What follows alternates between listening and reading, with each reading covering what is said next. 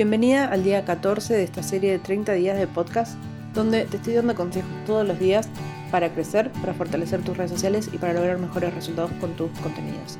Hoy vamos a hablar de algo que es clave a la hora de convertir visitas a tu perfil en seguidores. Y estamos hablando obviamente de tener una bio, una bio que sea atractiva, que esté optimizada y que realmente invite a la gente a seguirte.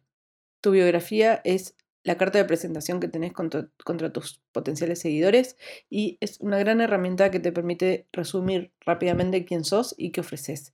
Pero tiene que ser estratégica, tiene que estar bien pensada y tiene que estar optimizada y actualizada, que es lo más importante. A veces nos olvidamos de actualizar nuestra bio, de analizar nuestro perfil objetivamente como lo vería un tercero y nos quedamos en el tiempo. Entonces hoy te voy a proponer algunas acciones concretas para que mejores tu eh, perfil, tu bio y lo que la gente ve cuando ve tu perfil por primera vez. Lo primero que te voy a recomendar es que tu foto de perfil esté optimizada. ¿Qué significa esto? Que sea una foto clara, que tenga sentido, que sea profesional y que sea nítida y que represente realmente a tu cuenta. Si tu cuenta es una empresa y no una marca personal, puedes incluir tu logo. Asegúrate de que si el logo tiene texto, que sea legible, si no es mejor evitar ese texto y sacar todo lo que sea extra y dejarlo lo más limpio posible para que no moleste y no sea visualmente disruptivo. Y si es una marca personal, te recomiendo que sea una foto tuya, que estés mirando a cámara, que estés sonriendo y que genere conexión con el otro a primera vista. Con respecto a la descripción, es importante que sea clara, que sea concisa y que diga exactamente quién sos, qué haces, para quién y por qué la gente debería seguirte. Pensaba que esa bio, ese mini resumen que tenés ahí es tu identidad, es lo que más conecta con la gente cuando la gente entra. Si entra y ve algo genérico, algo que no dice nada, básicamente no tiene motivo para seguirte y por ende estás perdiendo una oportunidad. Entonces usa palabras claves relacionadas con tu nicho, con tu sector y hace que sea súper fácil encontrarte y entender de qué se trata tu cuenta y no dejes de, de, mencionar para quién trabajas porque eso también hace que la gente te siga. Yo, por ejemplo, hago marketing para emprendedoras. Si entras a mi cuenta, rápidamente te enteras de qué hago y por qué lo hago y cómo puedes beneficiarte eh, con mi contenido y por qué deberías seguirme. La idea es que resumas tu propuesta de valor de la manera más efectiva posible. Por supuesto que otro aspecto que es importante que tenés que aprovechar dentro de tu bio es tu link. Ese link que hoy por hoy ya nos permiten agregar hasta 5 links. Tienen que ser estratégicos también y tienen que estar pensados para que la gente haga algo puntualmente que a vos te sirva y que a vos te interese podés incluir un lead magnet, que es básicamente un documento que la gente se descarga a cambio de dejarte su mail y eso te ayuda a construir tu base de datos.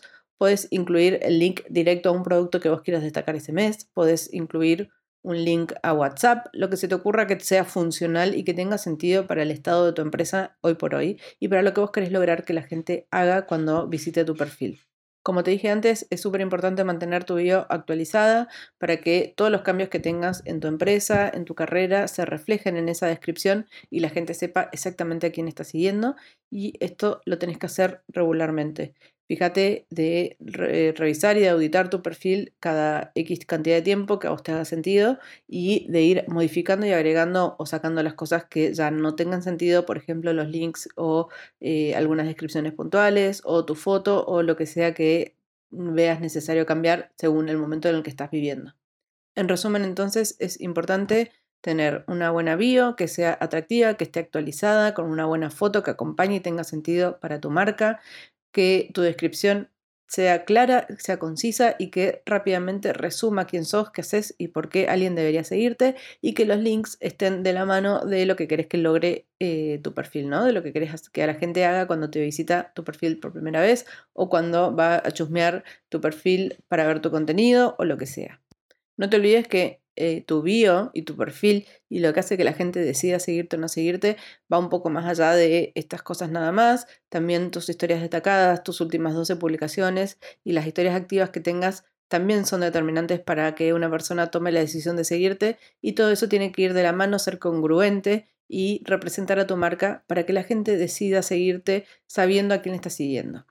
Esperamos, hasta acá llegamos con este día 14 de tips para crecer, para fortalecer tu comunidad, tu audiencia y tus resultados en redes sociales. Espero que esta info te sea útil, como siempre. Me podés seguir en Instagram, estoy como Pau Granillo y también me puedes mandar un mail a paula.granillo.gmail.com.